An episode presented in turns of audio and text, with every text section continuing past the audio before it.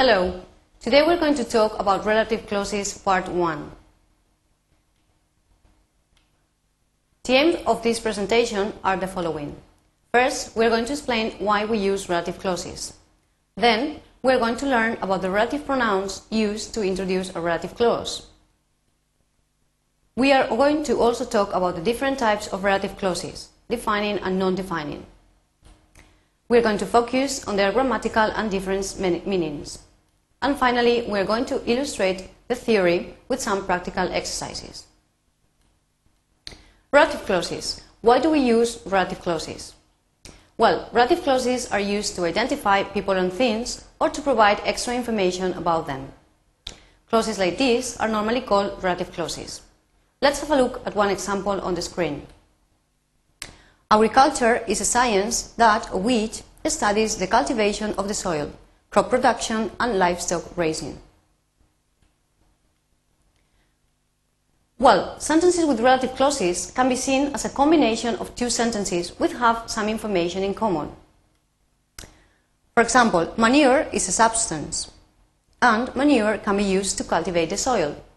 In this sentence, we have a piece of information that is repeated. This piece of information is manure. So, to avoid repetition, we normally join these two sentences with a relative pronoun. The resulting sentence would be Manure is a substance which can be used to cultivate the soil, which is a relative pronoun. Okay, now we're going to have a look at the relative pronouns that we use to join two relative sentences. Relative clauses are normally introduced by a subject relative pronoun, which can be who, whom, or that for people, which or that for places or things. For example, I forgot the name of the farmer who told me that. This is a fertilizer which you need to have a great yield. Relative clauses can also be introduced by an adverbial relative. For example, when, where, and why, which refer to time, place, and reason. Let's have a look at some examples on the screen. I'll never forget the day when I first met you. Do you know a farm where I can buy fresh eggs? Do you know the reason why she doesn't like me? Okay, a relative clause can also be introduced by whose. Whose is a possessive relative word. It normally replaces the possessive determiner his, her, its, and is always followed by a noun phrase, not a clause. Let's have a look at the example. Forestry is a science whose main objective is to cultivate, maintain, and develop forests.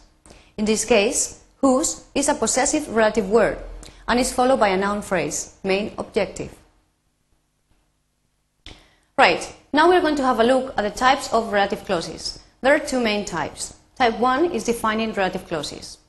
When do we use defining relative clauses? They are used to identify which member of a group the sentence talks about. Let's have a look at, at, an example. Imagine that I've got three tractors, okay? And I have the following sentence. The tractor which is in the garage is broken. The relative clause here is necessary to identify which tractor I'm talking about. Remember that I have three tractors, but only the tractor which is in the garage is broken. The other two tractors are in very good condition. On the contrary, we use non-defining relative clauses simply to give additional information about the noun they refer to. So the noun is normally identified. The hearer knows who or what we are talking about. So this information is not necessary. Let's have a look at another example. Imagine that I've got only one tractor and I say the tractor, which is in the garage, is broken. In this case, the relative clause which is in the garage, is just giving, providing extra information because I know and the hearer knows which tractor I am talking about. Okay. Sometimes a non-defining relative clause is separated from the rest of the sentence by commas and intonation pauses. This is one of the ways to distinguish non-relative relative clauses from defining relative clauses. Let's have a look at the example. The forester, who is going to retire soon, lives near the forest. Okay, Another grammatical restriction is that we only use which and who for things and people in non-defining relative clauses. So the use of that is prohibited. Okay, now let's have a look at the meaning differences between defining and non-defining relative clauses. Let's have a look at the two following sentences. The switch, which is on the back, is off. The switch, that which is on the back, is off. So what do you think are the meaning differences between defining versus non-defining relative clauses? Well, let's have a look.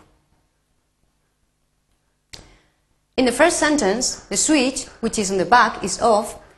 Presumably, the machine has got only one switch, and this switch is on the back.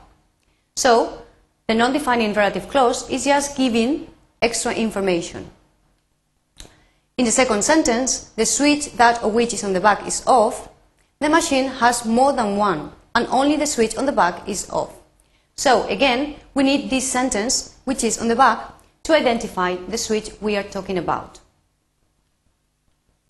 Okay, now let's have a look at several exercises to practice the theory. Join the following sentences with a relative pronoun. Number one, remember that when you have to join two sentences, you first have to identify the piece of information they have in common. So let's have a look at this. Bird flu is an infection caused by avian influenza viruses. These flu viruses occur naturally among birds. So the answer would be Bird flu is an infection caused by avian influenza viruses which occur naturally among birds.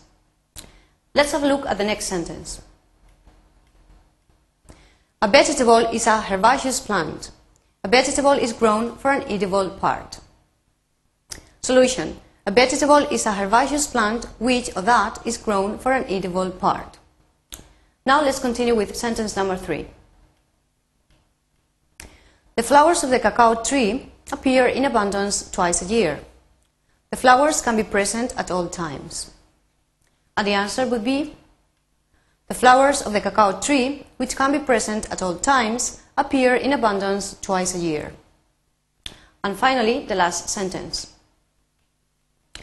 Cacao is a tropical evergreen plant indigenous to the equatorial regions of the Americas. Cacao produces the cocoa bean.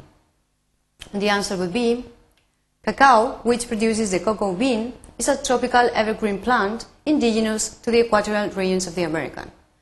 And that is all for today. Thank you very much.